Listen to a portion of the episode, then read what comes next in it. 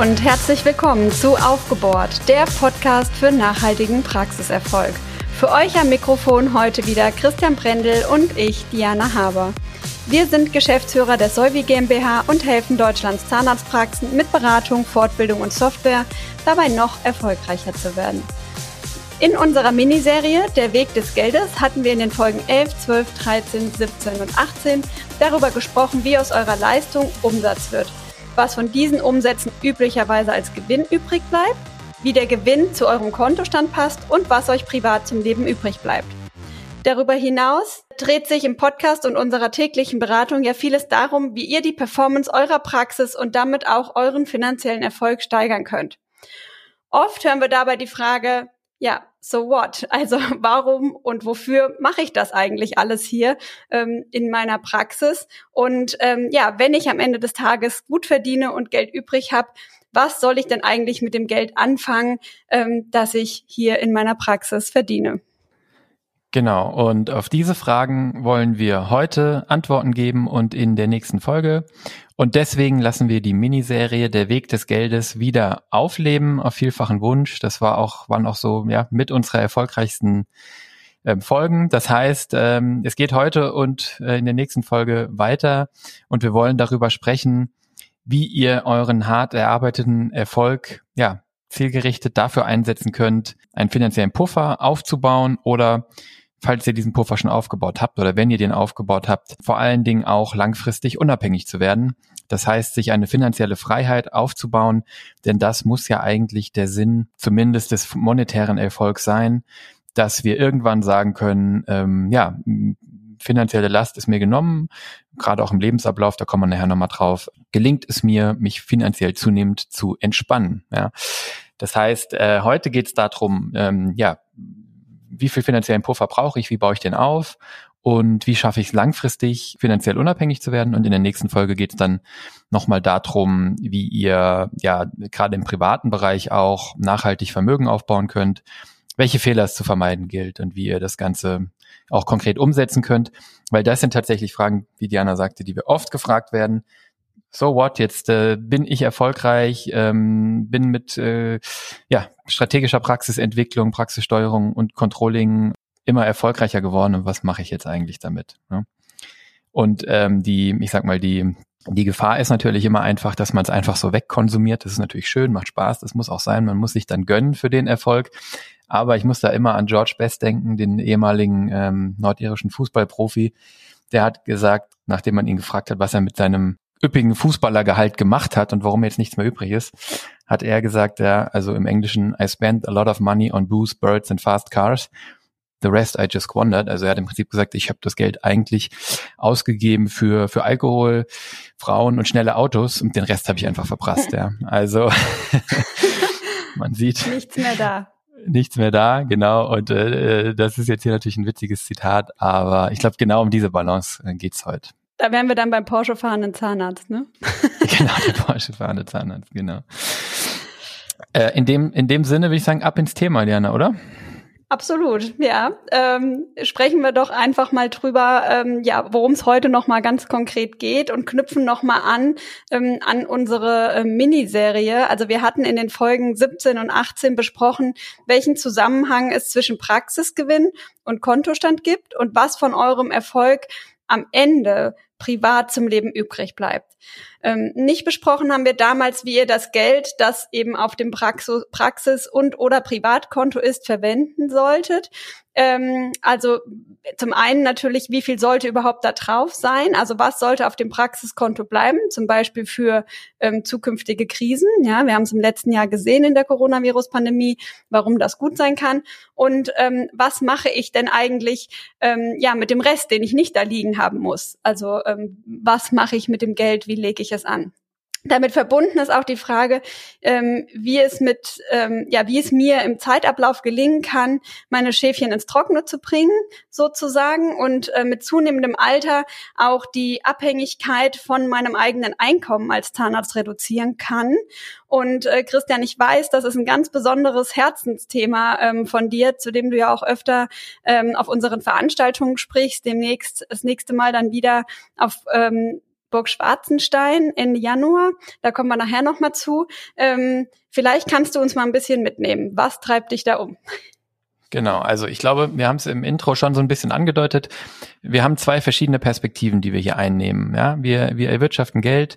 Ähm, äh, die Frage ist, was, was tun wir damit und was ist, was bringt das eigentlich? Und ähm, da gibt es eine kurzfristige und eine langfristige Perspektive. Und die kurzfristige Perspektive hast du eben äh, gesagt, äh, wie viel sollte denn auf meinem Praxiskonto bleiben und vielleicht auch wie viel Geld sollte ich auf meinem Privatkonto haben? Ähm, das heißt, da geht es um einen Liquiditätspuffer gegen kurzfristige Rückschläge und Risiken.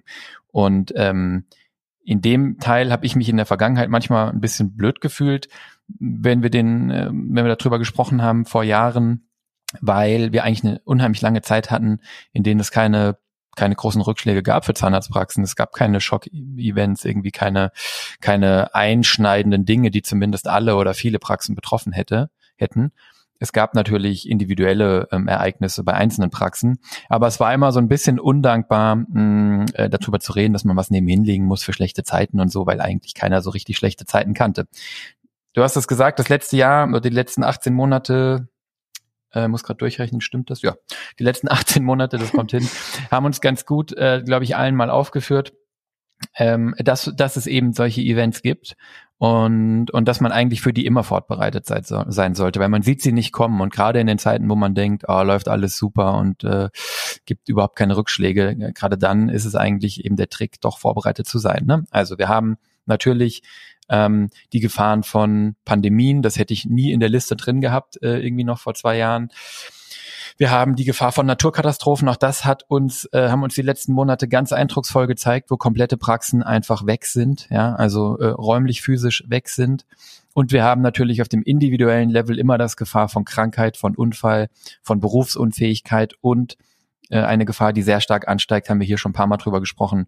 Hackerangriffe, äh, sogenannte Cybergefahren, ähm, und ähm, das sind dann relativ schnell existenzielle Dinge. Natürlich gibt es gegen so etwas Versicherungen. Natürlich werden solche Versicherungen hoffentlich irgendwann zahlen. Aber wir wissen das alle. Versicherungen haben ein Ziel, nämlich nicht zu bezahlen und wenn dann möglichst wenig und möglichst spät. Und das sind dann eben schon Zeiträume, die ich überbrücken muss und auch Sorgen und Ängste, äh, die ich gar nicht haben möchte. Ne? Also ähm, es geht im Prinzip hier darum, einen Puffer aufzubauen, der mir ganz unabhängig von der Versicherungszahlung und dem Timing der Versicherungszahlung ermöglicht, ähm, weniger Stress zu fühlen, weniger Sorgen zu haben, über solche ähm, schwierigen Perioden hinwegzukommen und einfach weniger Risiko zu haben. Mhm. Und äh, ich glaube, das Schwierige hierbei ist ja immer, dass man denkt, na ja, das wird mich schon nicht betreffen oder dass man darüber einfach nicht nachdenkt.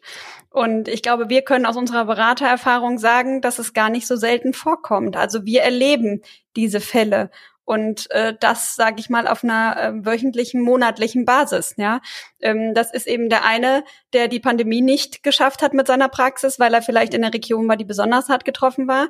Ähm, eben die äh, Praxen, die, wie du gerade eben schon gesagt hast, bei der Flutkatastrophe ähm, ja äh, vernichtet wurden. Ja, wir kennen auch einige Praxen, die eben ähm, Hackerangriffe hatten oder einen kompletten Datencrash, wo erstmal monatelang nichts mehr ging, weil da standen einfach Patienten und keiner wusste, hat er einen Termin oder nicht und wann können wir wieder Termine vergeben. Ähm, und insbesondere auch das Thema ähm, Krankheit, muss ich sagen, ähm, erlebe ich doch jeden Monat in irgendeiner Praxis und nicht selten, dass es tatsächlich auch zu einer Berufsunfähigkeit kommt oder zumindest zu einem sehr langen Ausfall. Und ähm, das sind einfach Risiken, die man auf dem Schirm haben muss. Ne? Ähm, es ja. kann jeden treffen.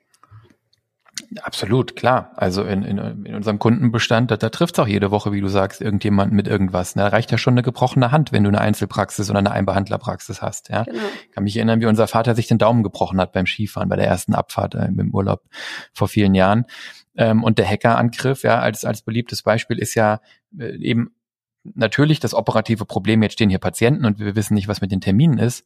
Aber ähm, eben heutzutage auch sehr sophistiziert diese Angriffe ähm, die machen das gerne mal vor der KZV-Abrechnung. Man glaubt das nicht, aber das ist sehr gezielt. Und wenn das vor der KZV-Abrechnung ist und ich, ähm, also vor der Quartalsabrechnung zum Beispiel, und ich diese Daten nicht wiederherstellen kann, äh, ja, dann habe ich natürlich schon gleich einen fünf- oder sechsstelligen Schaden. Ne? Also genau. man sieht, geht es sehr, sehr schnell um sehr viel Geld und Und es geht eigentlich hier immer wieder um den, um den kurzfristigen Puffer, ne? Also um den kurzfristigen Rückschlag, um die Lücke zu überwinden, bis die Praxis wieder läuft, um die Lücke zu überwinden, bis die, weiß ich nicht, bis das Hochwasser äh, sich verzogen hat und die Praxisräume gereinigt und wieder einsatzfähig sind, um die Lücke zu überbrücken, bis die Versicherung bezahlt hat, um die Lücke zu überbrücken, bis ich wieder ähm, gesund bin oder um die Lücke zu überbrücken, wenn die Versicherung nicht alles abdeckt. Ne? Und am Ende geht es darum, mh, hier einfach besser schlafen zu können. Ja, also ähm, ich bin ja bei uns für die Zahlen verantwortlich und ich kann das wirklich sagen, ist jetzt nicht so, dass ich jetzt wach, nachts dann wach liege, aber ähm, in so einem Jahr wie letztem Jahr, da ist natürlich schon so, dass man sich dann fragt, wie geht das weiter? Ja, und wenn man dann einen Puffer hat, dann ist es einfach viel entspannter.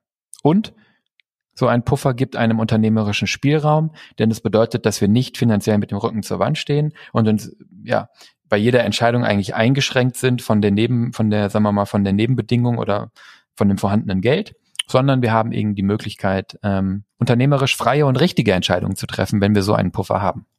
Genau, und das ist äh, essentiell, ähm, denn wir haben auch schon Praxen ähm, erlebt, die diesen Spielraum eben nicht mehr hatten. Und dann ist es auch ganz schwer, da wieder rauszukommen, wenn man eigentlich investieren müsste, um die Praxis wieder auf Vordermann zu bringen, aber das Geld nicht da ist. Ja? Und die Bank genau. dann sagt, nee, wir haben schon genug drin stecken. Ähm, und, und genau das ist der Grund, warum man sich eben damit beschäftigen muss, dass man kurzfristig immer liquide ist.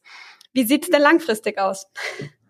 Genau, also langfristig ähm, ist ja sozusagen wenn man so will, mh, der zweite Schritt, ne? Also erstmal muss ich kurzfristig, glaube ich, äh, äh, relativ schuldenfrei und stressfrei sein und, und irgendwie einen Puffer haben. Aber wenn ich den habe, dann ist natürlich äh, in meinen Augen auch ein Ziel, ähm, langfristig, ähm, wie soll ich sagen, ja, ein Vermögen aufzubauen. Aber zumindest denke ich so darüber nach, im Idealfall kein totes Vermögen, das irgendwie da rumliegt und da ist. Das ist leider etwas, was in Deutschland sehr weit verbreitet ist, nämlich große Beträge auf Girokonten, ähm, sondern ein Vermögen, das mir auch ein Einkommen gibt. Also ähm, ein passives Einkommen sagt man da. Das heißt, ähm, ja, ich, ich, ich zumindest, ich weiß nicht, ob das, ob das für alle zutrifft, aber ich finde das erstrebenswert und ich denke, es müsste für alle erstrebenswert sein, ähm, äh, peile das an. Und das ist etwas, was man natürlich nicht jetzt oder sofort erreichen kann, sondern wirklich erst im, im Ablauf des Lebens und sozusagen eine Zielerreichung, ne, ähm, die sozusagen zunehmend, also stetig zunimmt. Im Idealfall, ähm, oder ja, im Idealfall äh, gelingt mir das eben, das im Laufe des Lebens aufzubauen. Es geht im Prinzip darum, mh, finanziell unabhängig zu werden, in dem Sinne, dass ich nicht mehr nur abhängig bin von meinem Einkommen, von meiner Arbeitsleistung, von meinem Arbeitseinkommen oder von meiner Praxis. Ne?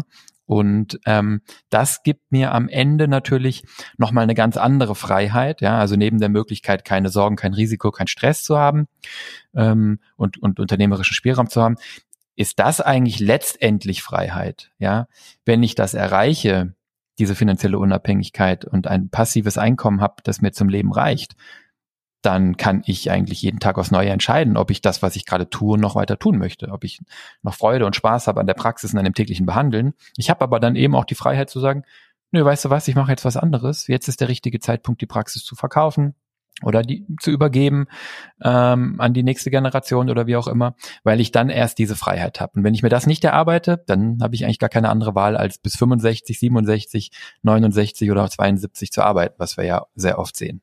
Hm. Und das ist auch der Grund, warum viele Praxisinhaber eben expandieren und ihre Praxen größer machen, weil sie damit natürlich zumindest schon mal in der Behandlung die Abhängigkeit von sich selbst etwas reduzieren. Ne? Wenn wir heute in ähm, Profit Center Rechnungen gucken, dann gerade gestern wieder ein Gespräch gehabt, sehen wir, ähm, dass der Inhaber, die Inhaberin eigentlich nur noch 20 Prozent ausmachen ne? und damit schon eine große Unabhängigkeit geschaffen wurden. Und nicht selten ähm, höre ich wirklich auch bei etablierten, erfolgreichen Praxen ähm, von den Inhabern den Wunsch oder das Ziel zu sagen, ich möchte eigentlich den Gewinn halten, aber ich möchte meine Arbeitszeit reduzieren ne? ähm, und äh, einfach mehr Freiheit haben. Ja, ich habe jetzt jahrelang aufgebaut und Gas gegeben und jetzt möchte ich das auch ein bisschen genießen und auch wieder ein bisschen mehr Zeit haben. Das ist völlig korrekt, aber das ist natürlich auch, sagen wir mal, da muss man sehr differenziert drauf gucken, ne? Weil ähm, eine Expansion mit 50 oder 55, die Praxis jetzt nochmal zu verdoppeln oder zu verdreifachen, Angestellte einzustellen und nochmal ein, zwei Millionen Kredit aufzunehmen, ähm, ist eben genau nicht das, was ich meine. Du hast dann zwar einen größeren Teil des Einkommens, der nicht von dir abhängig ist, Aber auf der einen Seite ist es illusorisch zu glauben, dass du da einfach nicht mehr hingehen brauchst oder deinen Einsatz reduzieren kannst und der große Laden einfach so läuft. Das wissen wir alle, sondern mal, der, der, äh, der Herzinfarkt-Faktor oder der, der durchschnittliche Tagespuls nehmen dann eher zu in so einem großen Konstrukt. Und zum anderen verhindert natürlich die, die, die Verbindlichkeiten, die Schulden, die ich aufnehmen muss, um so etwas aufzubauen, die verhindern natürlich finanzielle Freiheit. Aber du hast natürlich recht, wenn es mir gelingt, im Laufe des Lebens mh, hm, einen finanziellen Puffer zu schaffen oder Geld zur Seite zu legen, um solche Expansionen zu machen und mich eben nicht nochmal hoch zu verschulden, dann ist es natürlich der Fall. Ne? Am Ende geht es darum, diese Freiheit zu kriegen. Es geht darum, mehr Zeit zu haben für die Dinge, die man machen möchte, zumindest potenziell, eventuell früher in den Ruhestand zu gehen, früher Ruhe zu haben, wenn man möchte und einfach auch mehr Spaß, mehr Möglichkeiten und auch, was ich wichtig finde, hm, sozusagen die Möglichkeit im Laufe des Lebens sich vermehrt für andere einzusetzen, wenn man das möchte, wenn das ein Motiv ist, ja. Also die Möglichkeit zur Fürsorge bedingt eigentlich, dass ich finanziell unabhängig bin. Ne? Das ist wie im Flugzeug, wo man sich immer erst selber die Maske aufsetzen soll, bevor man den Kindern die Maske aufsetzt. Ich kann anderen Menschen viel besser helfen, wenn ich selbst unabhängig bin, äh, unverschuldet, finanziell frei und dann kann ich mich eigentlich äh, komplett einsetzen. Das heißt nicht, dass ich es erst dann tun kann, ja, aber dann kann ich es natürlich besonders gut, besonders umfangreich tun und und muss einfach weniger auf meine Finanzen schauen. Ja, das klingt super. Also ich denke, so, machen wir ähm, so, ja? Auch, ja, machen wir so.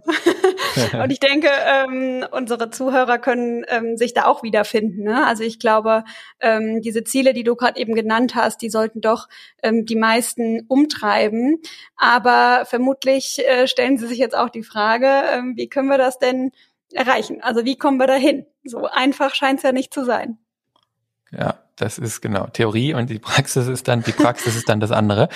Also, jetzt kommt die schlechte Nachricht. Äh, das fühlt sich und hört sich alles toll an, was wir eben skizziert haben als Zielbild. Die schlechte Nachricht ist, erreichen kann ich das natürlich nur, indem ich frühzeitig und kontinuierlich Rücklagen schaffe. Rücklagen schaffen hört sich noch gut an. Gemeint ist sparen. Ja. Sparen bedeutet jetzt nicht unbedingt mein, meine Ausgaben einschränken oder meinen Lebensstandard äh, begrenzen, aber Sparen bedeutet, also die Definition von Sparen ist, äh, dass ich mehr Einkommen habe, als ich Ausgaben hatte. Ne? Also rein finanzmathematisch betrachtet ist sozusagen die Differenz zwischen Einnahmen und Ausgaben. Wenn die positiv ist, ist Sparen. Und wenn die negativ ist, ja, also wenn ich mehr ausgebe, als ich einnehme, dann, dann ist es das Gegenteil von Sparen, nämlich Verschulden. Das heißt, sowohl für die, für den Aufbau eines Liquiditätspuffers als auch für die ja, finanzielle Unabhängigkeit langfristig und den Vermögensaufbau ähm, muss ich ähm, sparen. Und gerade der Vermögensaufbau, also diese langfristige Komponente der Unabhängigkeit, erfordert natürlich, dass ich das auch langfristig angehe. Habe ich eben schon mal gesagt, das ist nichts, was ich in drei oder fünf Jahren erreichen werde, sondern das ist eigentlich etwas, wo man sagen muss, ich möchte das mit 60 erreichen oder mit 55 oder mit 65. Und es gibt Leute, die sagen, ich möchte das mit 40 oder mit 45 erreichen. Ähm, das sind Ziele, die man sich vornehmen kann. Äh, damit einhergeht natürlich dann eben äh, die Konsequenz, äh, wie viel man sparen muss. Ne? Aber wichtig ist stetig und langfristig Rücklagen schaffen. Das bedeutet nicht, dass man die immer schaffen muss. Es gibt Phasen, da gibt es Gründe, warum man vielleicht in die andere Richtung kurzzeitig gehen muss. Aber frühzeitig anfangen, langfristig Geld nebenhin legen, das ist natürlich der einzige Weg, um diese beiden Töpfe sozusagen zu befüllen. Ja, und aufpassen, dass man nicht immer neue Gründe findet, warum man es jetzt nicht kann. Also das ist tatsächlich was, was ich sehr viel in den Praxen erlebe, ähm, dass man so ja in dem Begleiten der Praxen über den Lebenszyklus einfach immer wieder neue Gründe hört, warum die Liquidität angespannt ist, warum es eben gerade nicht geht momentan. Ne? Ähm, ist ja klar, in jungen Jahren, ne, Praxis aufgebaut, dann vielleicht noch Privathaus gebaut, dann wird neu investiert, dann wird in neue Räume gegangen, ähm, andere Themen und Gründe, die da reinspielen und ähm, das wird natürlich dann dazu, dass man sagt, das ist gar nicht so einfach, aber ich glaube, man muss einfach im Bewusstsein haben. Ne? Man muss darüber nachdenken und sich das bewusst machen und ähm, dann einfach darauf äh, hinarbeiten. Und ähm, ich glaube, dass viele da auch einfach noch ähm, ja, Potenziale ausschöpfen können. Ähm, und, und wenn man das im Hinterkopf hat, man dann vielleicht auch anders agiert im ja. tagtäglichen. Ich meine, die besondere Herausforderung ist im Moment natürlich auch, dass die Zinsen so niedrig sind. Ne? Ich erinnere mich noch, als, als ähm, unsere Eltern dann irgendwie Immobilien finanziert haben oder die Praxis oder so, ja, da haben die acht, neun, zehn, teilweise zwölf Prozent Zinsen bezahlt. So. Und ähm, da wolltest du eigentlich nur eins, möglichst schnell davon runterkommen. Ja, heute leben wir natürlich in einer Zeit, wo zum einen Banken sehr großzügig mit Geld sind. Also sagen wir mal jetzt den Hörer abnehmen, den Bankberater anrufen und sagen, ich bräuchte mal 100.000. Das ist eigentlich in den allermeisten Praxen kein Problem. Ja, auch 200.000 oder 300.000, wenn man eine gute Begründung hat. Ja, also das heißt, Geld ist quasi unlimitiert vorhanden und gleichzeitig kostet es mich noch nicht mal großartig Zins. So, das Blöde ist, ganz hinten muss ich es halt trotzdem tilgen. Ja, und in dieser Welt, ähm, und das sieht man ja auch in allen Kurven, das wurde ja jetzt in Corona ja auch nochmal befeuert, dass richtig Geld ins System gepumpt wurde, also an allen Ecken der Staat, ist, ähm, sagen wir mal, die Ausgaben erhöht, Unternehmen jetzt auch investieren, weil Anreize gesetzt wurden, die Notenbanken große Programme fahren, um Geld und Liquidität in den Markt zu pushen. Und das sieht man eben jetzt in allen Kurven, dass die Wirtschaft eben doch stark ansteigt, dass der private Konsum ansteigt, dass die Investitionen der Unternehmen sehr stark sind. Und das sind doch alles gute und richtige Dinge. Aber gerade in dem jetzigen Umfeld ist natürlich ähm, ähm, ja schwer oder schwerer als sonst diese Disziplin dann eben vielleicht auch aufzubringen. Ne? Äh, ich sag mal, im Kontrast stehen dann die Ereignisse der letzten anderthalb Jahre, was wir gerade besprochen haben, die einen zumindest ähm, ja, erinnern können, warum es vielleicht eine gute Idee ist. Ja? Und mhm, so ein mhm. bisschen ja. so, so, eine, ja, so ein Drohszenario sind, ja. Und gerade im letzten Jahr haben viele ähm, Geld aufgenommen, das sie gar nicht gebraucht hätten, einfach nur, weil es gute Möglichkeiten gab. und sie dachten, na ja, was ich habe, das habe ich. Ähm, aber am Ende muss ich es eben äh, zurückzahlen. Ne? Sagen wir mal so, wenn ich es nicht ausgegeben habe und jetzt da liegen habe, dann war es eine gute Idee, weil dann kann ich es jetzt wieder tilgen und habe eigentlich mir, mir für ein halbes Prozent oder ein Prozent Zinsen in dieser schwierigen Corona-Phase, wo es alles unsicher war, ähm, eben gerade so einen Puffer äh, geholt.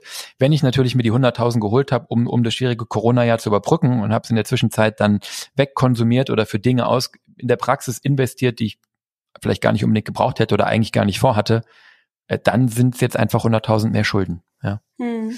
Genau.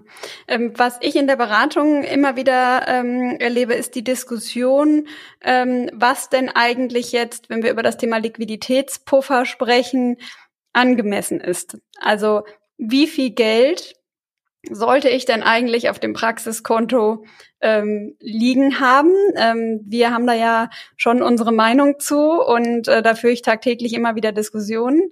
Und äh, ja, deshalb mal die Frage an dich, äh, wie viel Geld brauche ich denn auf dem Praxisbankkonto? Mhm. Ich würde das sogar erweitern, nicht nur auf dem Praxiskonto, sondern eigentlich auch privat. Genau. Und ähm, äh, das ist interessant, weil man das meistens so, die Leute tendieren dazu, das so in Euro zu betrachten, so nach dem Motto, da liegen jetzt 100.000 Euro, ist doch viel Geld, ist doch gut. Ne? Aber es hängt natürlich äh, primär von der Größe der Praxis ab oder andersrum ausgedrückt, wie viel Liquiditätspuffer man braucht als Mensch oder als Praxis, hängt eigentlich davon ab, wie viel Geld man so ausgibt. Ja, weil jemand, der von 500 Euro im Monat lebt, für den sind 5000 Euro äh, Rücklage schon sehr, sehr viel. Ja, also irgendein Student oder so. Ja, äh, für eine große Praxis, die vielleicht eine Million äh, Lohnsumme im Jahr hat, äh, muss natürlich eine andere Zahl da stehen. Das heißt, diese Frage, wie viel Rücklage brauchen wir, die kann man eigentlich nur beantworten, indem man auf die Ausgaben schaut, die betrieblichen Ausgaben der Praxis oder eben im Privatbereich auch die privaten Ausgaben. Ähm, und dann stellt sich die Frage, ähm, wie sicher möchte ich denn gehen? Wie viel Puffer äh, möchte ich denn haben? Und ähm, eine Möglichkeit, das auszurechnen, ist so eine Kennzahl, die nennt sich finanzielle Reichweite. Das heißt, da schaue ich mir an, äh, wenn ich ab jetzt keine Einnahmen mehr hätte, wie viele äh, Monate würde ich Ausgaben decken können? Also wie viele Monate würde ich überleben mit dem, was ich jetzt an Liquidität habe? So. Ähm, und ähm, jetzt ist natürlich das Szenario, dass ich überhaupt keine Einnahmen mehr habe, ist natürlich illusorisch in eurer Branche. Ähm, zumindest fällt mir jetzt kein Szenario ein. Das haben vielleicht aber auch Messebauer und Gastronomen gedacht. Also insbesondere Gastronomen haben ziemlich sicher gedacht, äh, was soll denn passieren, dass ich kein Einkommen mehr habe von heute auf morgen. Aber es gibt natürlich auch, was wir eben hatten, den Fall, die Praxis schwimmt weg und dann habe ich kein Einkommen mehr. Zumindest für die ein, zwei, drei, fünf Monate, bis Geld vom Staat, vom Land, vom Kreis, von der Versicherung kommt. Ne? Das heißt, die Frage ist hier, was gebe ich aus? Da muss man im Prinzip gucken, das wollen wir jetzt nicht zu sehr im Detail machen. Das ist auch, letztendlich braucht man da ein bisschen äh, Tools und ein bisschen Rechen-Know-how und vielleicht auch eine Beratung oder Hilfe oder eben jemanden, der sich damit auskennt. Aber man muss sich eben anschauen, ähm, wie viel Geld gebe ich aus im Monat, zum Beispiel in der Praxis, ja, ähm, und dann überlegen, wie viel Monate Rücklage möchte ich denn haben. In der Regel oder viele Praxen, ein sehr, sehr großer Teil der Praxen hat nicht mal einen Monat Rücklagen. Das heißt, ein sehr großer Teil der Praxen könnte nicht mal einen Monat ohne Einnahmen die Gehälter bezahlen, die Mieten bezahlen, die Versicherungen bezahlen, den Strom bezahlen und das Wasser bezahlen. Ja. Auf der anderen Seite ist natürlich so, dass die Schere da auseinandergeht und da kommen wir näher nochmal drauf. Es gibt natürlich auch Praxen, die haben irrsinnig viel Geld auf dem Konto rumliegen. Viel, viel mehr, als man jetzt als Liquiditätspuffer bräuchte und wissen gar nicht mehr, wohin damit. Das ist natürlich auch nicht zielführend, weil wir zahlen natürlich Strafzinsen. Ja, und das ist immer so ein bisschen der Punkt, der weh tut. Oft hören wir, naja, ich will überhaupt kein Geld da liegen haben. Ich will auch am liebsten nicht 200.000 da liegen haben, weil ich muss ja Strafzinsen an die Bank zahlen. Ich würde dem entgegnen, betrachte es wie eine kleine Versicherung. Diese Strafzinsen für den Betrag, den du da liegen hast, die zahlen wir im Zweifel gerne, weil das ist eben genau das, was eine Nacht schlafen lässt und das, was uns davor schützt, dass wir sozusagen äh, pleite gehen, wenn der erste oder dass wir sozusagen ein Problem haben, wenn das erste Mal Gegenwind kommt. Oder anders gesagt, äh, wenn, wenn das Wasser weggeht, ja, also wenn es von der Flut zur Ebbe wird, ja, wenn mal irgendetwas Negatives passiert, dann sieht man relativ schnell, wer eine Badehose anhatte und wer nicht, ja, im Wasser. Und ähm, das hat man eben hier in der Coronavirus-Pandemie gesehen. Man hat eben sehr, sehr schnell gesehen, welche Praxen hatten Rücklagen und haben gesagt, okay, das ist jetzt anstrengend und schwierig fürs Team und konnten sich aber, weil sie Rücklagen hatten, ums Team, um die Emotionen kümmern, um sich kümmern, um die Familie kümmern, um die Patienten kümmern. Und welche Praxen hatten sozusagen keine Badehose an und waren direkt beim ersten Rückgang, bei den ersten Patientenausfällen schon gleich im Prinzip im Minus mit dem Konto. Ja, ähm, genau. Ja, und das ist genau das Problem, wenn man eben unter einen Monat da liegen hat. Ne? Ähm, das ist, sind eben die Praxen, die immer darauf angewiesen sind, dass die nächste KZV-Zahlung kommt. Ne?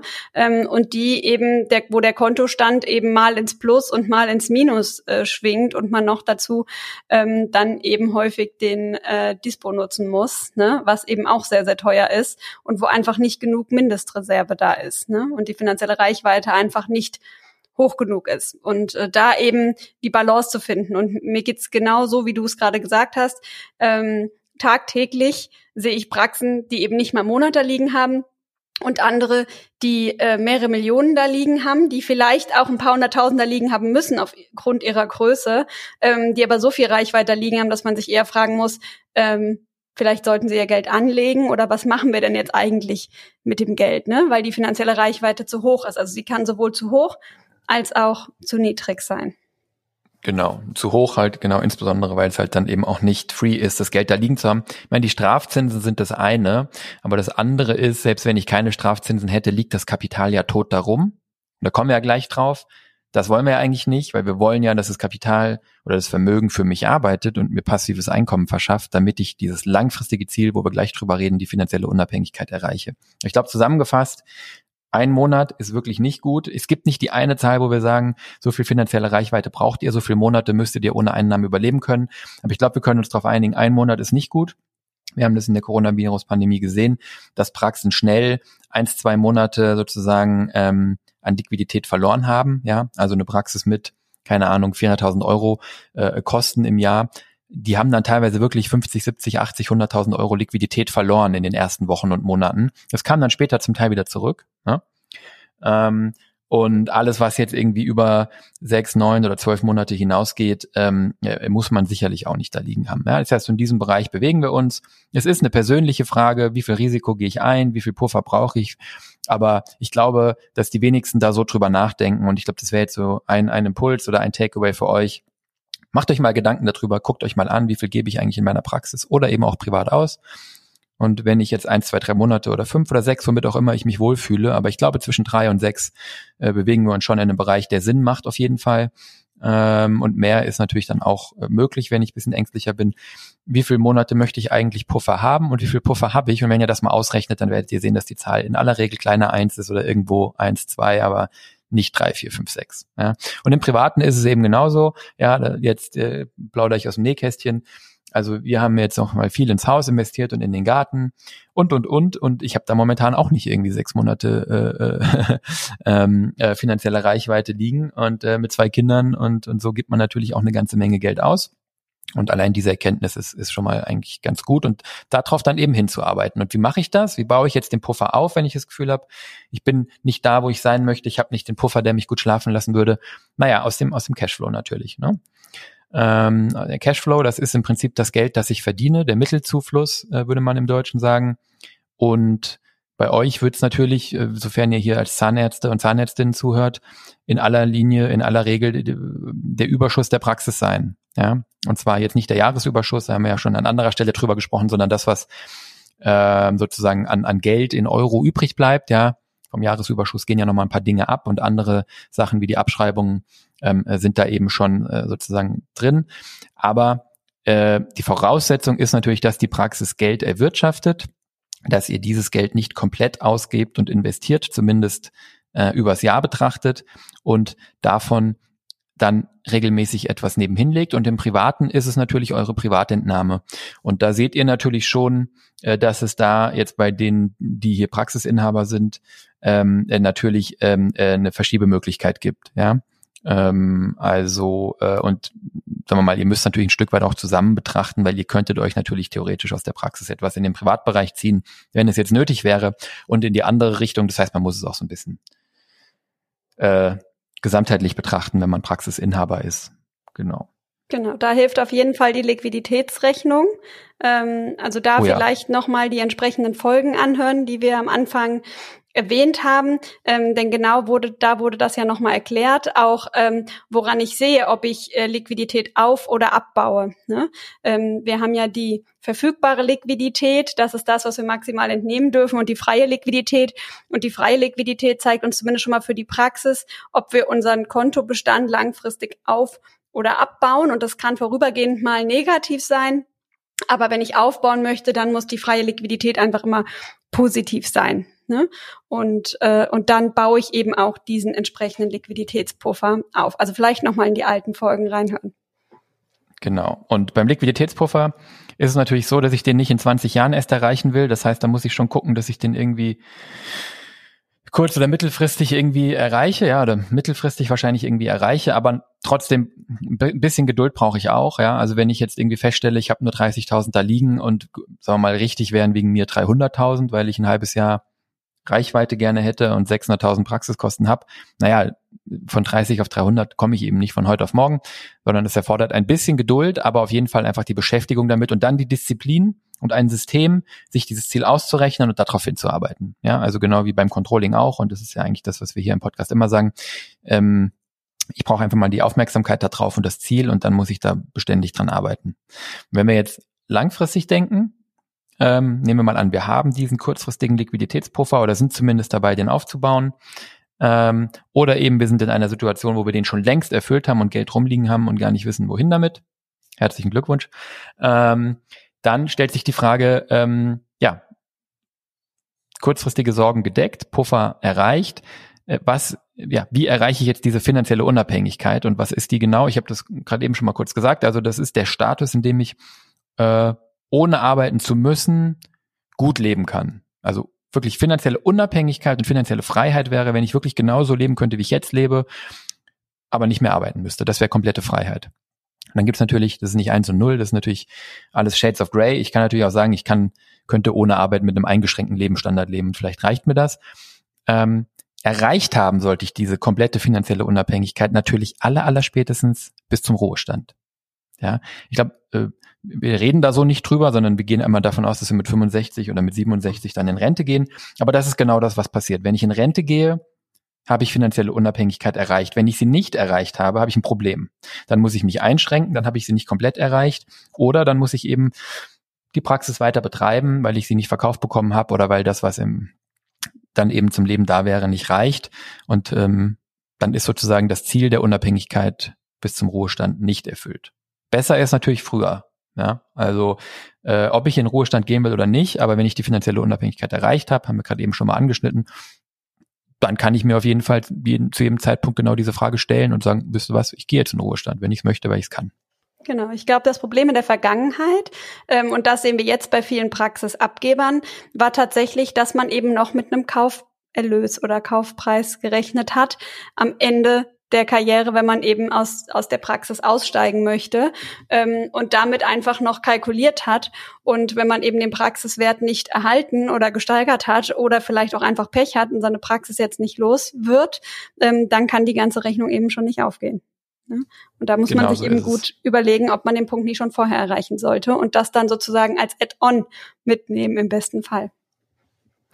Ja, und ähm, die Praxis verkaufen ist natürlich das eine. Da stellt sich natürlich die Frage, was mache ich jetzt mit dem Verkaufserlös? Ja, ich kann ihn jetzt entweder auch wieder auf dem Konto liegen haben und dann im, im Laufe meines Rentenalters abschmelzen, oder ich finde im Idealfall eine Möglichkeit, den so anzulegen und zu verwenden, dass er wiederum Einkommen erwirtschaftet und ich von dem Einkommen leben kann und gar nicht an die Substanz ähm, gehen muss.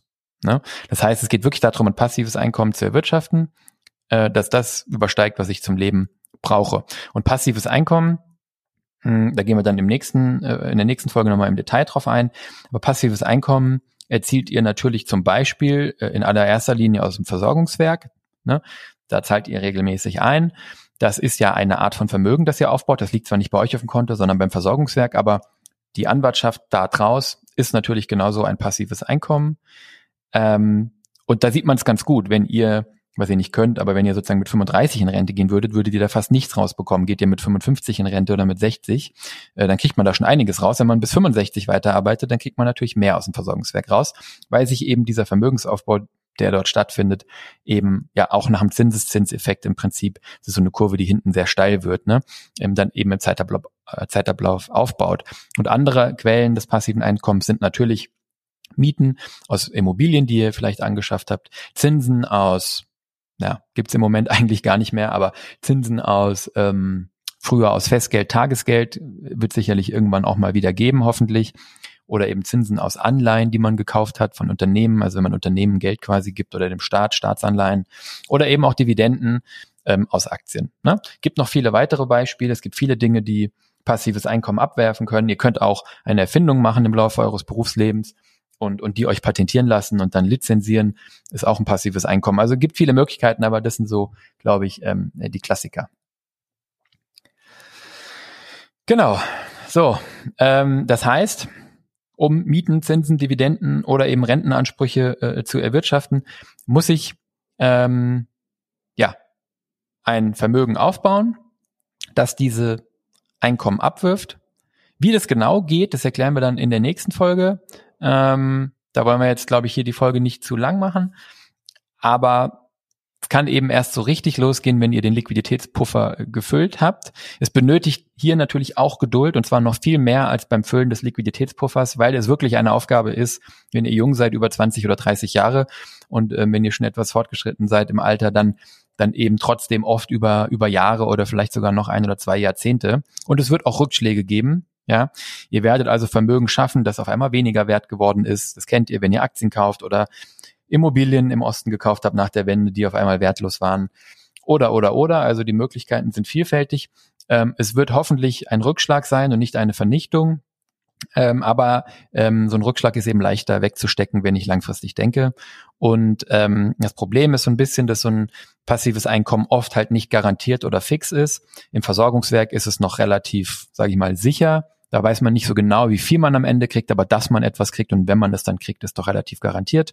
Aber wieder am Beispiel von Mieten, Zinsen oder Dividenden, die können natürlich auch ausfallen. Das kann euch passieren, ihr habt eine Wohnung oder Wohnungen oder Häuser angeschafft und habt keine Miete, weil ihr es nicht vermieten könnt. Im Moment eher nicht ein Problem, aber keine Miete, weil derjenige, der Miete zahlen sollte, sie nicht zahlt. Das heißt, hier ähm, ist so ein bisschen Unsicherheit drin und ich muss deswegen, glaube ich, einfach Geduld, Ausdauer haben und mit Weitsicht handeln. Genau.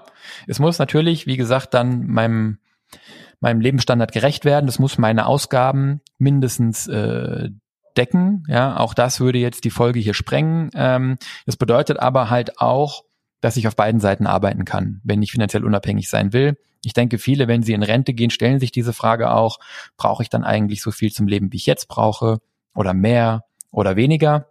In jedem Fall ähm, ist es natürlich so, dass ihr auch, wenn ihr eure Ausgaben senken könnt, früher das finanzielle, ja, das, das, das passive Einkommen habt, um finanziell unabhängig zu sein. Jetzt ist Ausgaben senken nichts, was Spaß macht und was man machen will und eigentlich schon gar nicht, wenn man endlich frei ist oder in Rente oder irgendwie Ruhe und Zeit hat.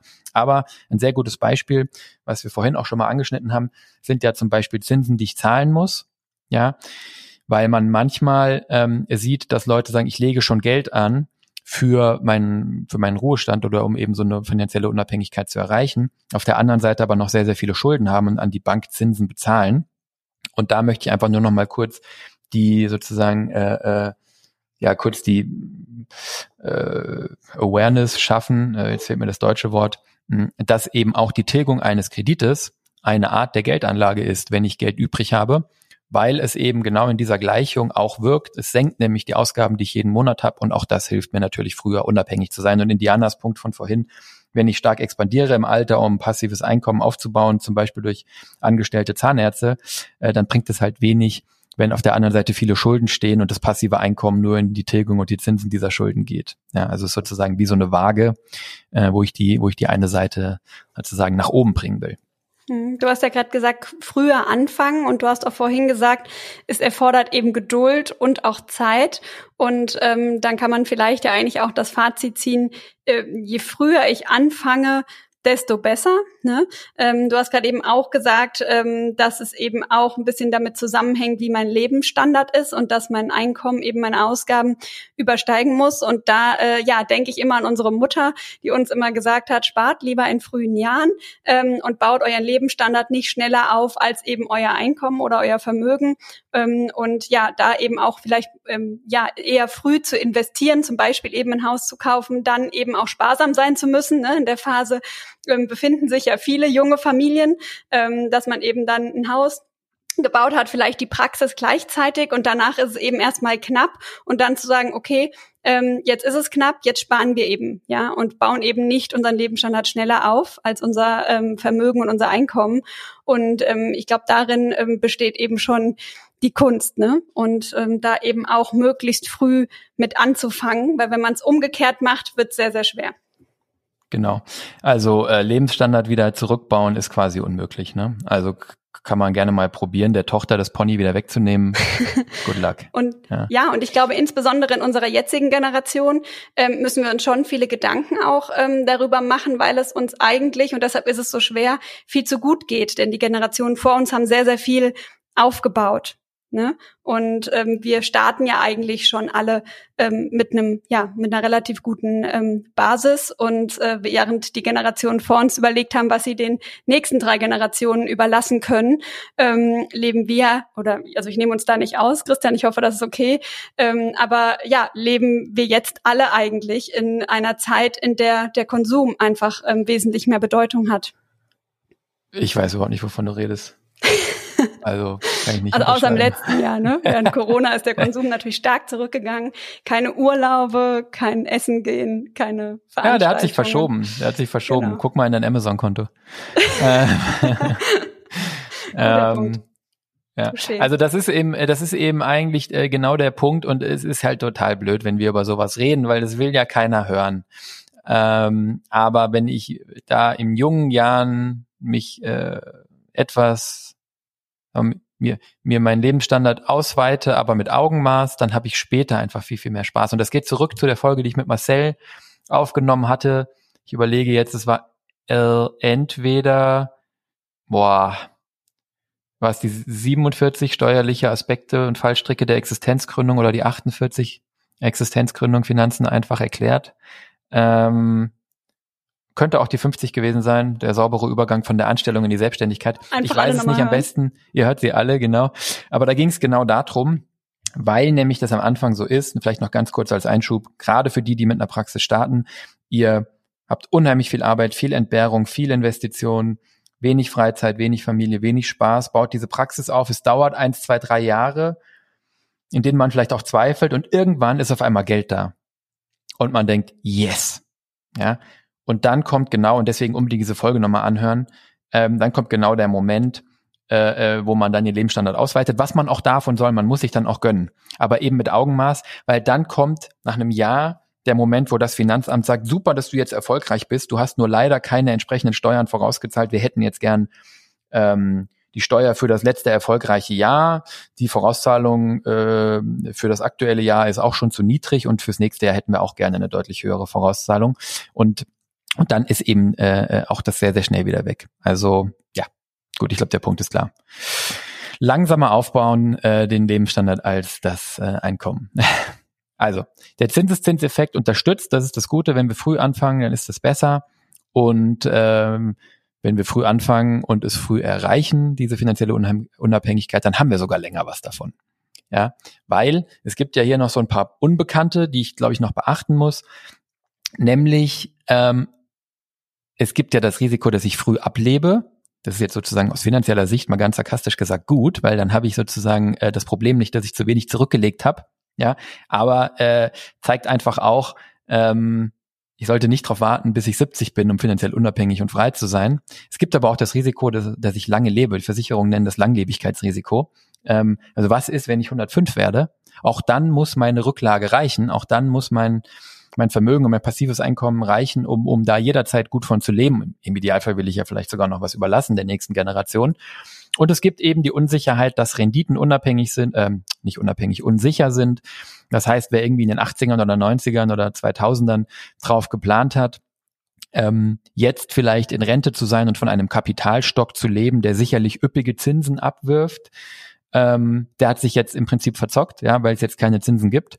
Ähm, das heißt, da gilt es natürlich auf mehrere Pferde zu setzen, aber eben auch einfach zu berücksichtigen, dass die Renditen eben unsicher sind und dass es auch Risiko gibt bei der Geldanlage. Und natürlich gibt es auch noch das Thema Steuern beim Sparen und beim passiven Einkommen. Das würde jetzt komplett die Runde sprengen. Können wir mal machen mit einem netten jungen Steuerberater vielleicht, äh, Marcel, äh, looking at you, ähm, dass wir da auch mal drüber reden. Und ähm, ganz besonders vielleicht noch als letzten Punkt zu beachten, und das betrifft sowohl die finanzielle Unabhängigkeit langfristig als auch den kurzfristigen Puffer. Es gibt diese Unknown Unknowns, also die, die unbekannten Unbekannten. Ja? Wir haben jetzt Pandemie als eine, als eine bekannte Unbekannte auf dem Schirm, weil wir jetzt wissen, oha, es können Pandemien kommen. Ich wette aber, vor dem März 2020 hatten die wenigsten Leute Pandemie überhaupt nur im Lösungsraum. Und ähm, jetzt rüsten wir uns wegen mir gegen Pandemien und mit einer Versicherung gegen Krankheiten und vielleicht mit einer Versicherung gegen Berufsunfähigkeit und vielleicht mit einer Versicherung und Rücklagen gegen Cyberattacken. Aber es gibt eben auch Dinge, die wir nicht kommen sehen. Ja, und dafür ist dieser Puffer da, weil gegen etwas, das ich gar nicht kommen sehe und gegen etwas, das keiner auf dem Schirm hat, siehe Covid vor anderthalb Jahren, kann ich noch nicht mal eine Versicherung schaffen. Da kann ich aber nur diesen Puffer schaffen. Jo. Vollkommen richtig. Gut, ich glaube, äh, jetzt haben wir aber schon äh, viele Aspekte ähm, gebracht zum Thema. Christian, ja. hast du noch irgendwelche Punkte? Ansonsten, ähm, ja, würde ich dich bitten, vielleicht hast du Lust, noch mal kurz zusammenzufassen? Ja, ja ich glaube, ich bin durch. Ähm, oder wir sind durch. Ich glaube, es reicht auch. Ähm, der Punkt, ich glaube, wir haben die Punkte äh, doch wirklich äh, mehrfach deutlich und klar gemacht. Mm, ja, also zusammenfassend, mit dem Lebenswerk eurer Praxis ähm, oder ehrlich gesagt auch als Angestellte, ja, ähm, mit eurer Karriere durchlauft ihr natürlich verschiedene Lebenszyklen und ähm, in jeder diesen, dieser Phasen gibt es unterschiedliche Entwicklungen, unterschiedliche Situationen im Finanzbereich. Ihr werdet Phasen haben, wo ihr euch verschulden müsst, ihr werdet Phasen haben, wo ihr gutes Geld verdient. Ähm, es ist sehr praxisindividuell, es ist halt einfach euer Leben und dadurch sehr, sehr, sehr individuell. Aber ähm, um das alles erfolgreich zu meistern, braucht es in jedem Fall ein gutes Konzept und vor allen Dingen den Fokus und den Willen darauf. Ja? Das heißt, unabhängig von dem Zyklus, in dem ihr euch befindet, unabhängig davon, ob ihr jetzt gerade investieren müsst oder nicht, glauben wir, dass ein Fokus auf diese Themen äh, zumindest, was heißt Fokus, aber zumindest eine, eine mh, mm, ja, doch eine, eine gewisse, also eine Vertrautheit mit diesen Themen und eine gewisse Beschäftigung mit diesen Themen ähm, unabdingbar ist. Die letzten Jahre haben gezeigt, wie wichtig ein Liquiditätspuffer für kurzfristige Engpässe ist. Wir haben sehr, sehr viele Praxen gesehen, die den nicht hatten. Die hatten jetzt das Glück, dass die Banken kurzfristig Geld gegeben haben. In einer anderen Marktsituation kann das ganz anders aussehen, wenn Panik aufkommt und die Banken die, die Kassen zuhalten. Und ähm, auf der positiven Seite erhöhen wir natürlich unseren Spielraum, unsere Freiheiten. Und es geht im Prinzip darum, etwas weniger auf Kante zu nähen, ich glaube, ähm, dass wir in der Welt vor 2020 in den letzten Jahren doch sehr, sehr stark davon ausgegangen sind, dass das alles immer so weitergeht. Und auch jetzt macht sich dieses Gefühl wieder breit. Ich weiß nicht, die Immobilienpreise kennen nur eine Richtung, die Aktienpreise kennen nur eine Richtung, die Patienten sind in den Praxen und rennen euch die Bude ein von allem, was wir hören. Aber es werden auch wieder andere Zeiten kommen und wer dann nicht auf Kante genäht hat, der sieht eigentlich äh, ganz gut aus. Das heißt, ein bisschen Spielraum, ein bisschen Ineffizienz auf der Finanzseite im Sinne von bisschen Geld liegen lassen, auch wenn man irgendwie das Gefühl hat, ich zahle Zinsen, ähm, ist da gar nicht so verkehrt. Und langfristig eben das Geld nicht ineffizient rumliegen lassen, ne, sondern genau das Gegenteil. Das Geld, das ich nicht brauche für diese Sicherheit, produktiv einsetzen und euch fragen, ähm, welches Einkommen kann mir daraus passiv entstehen?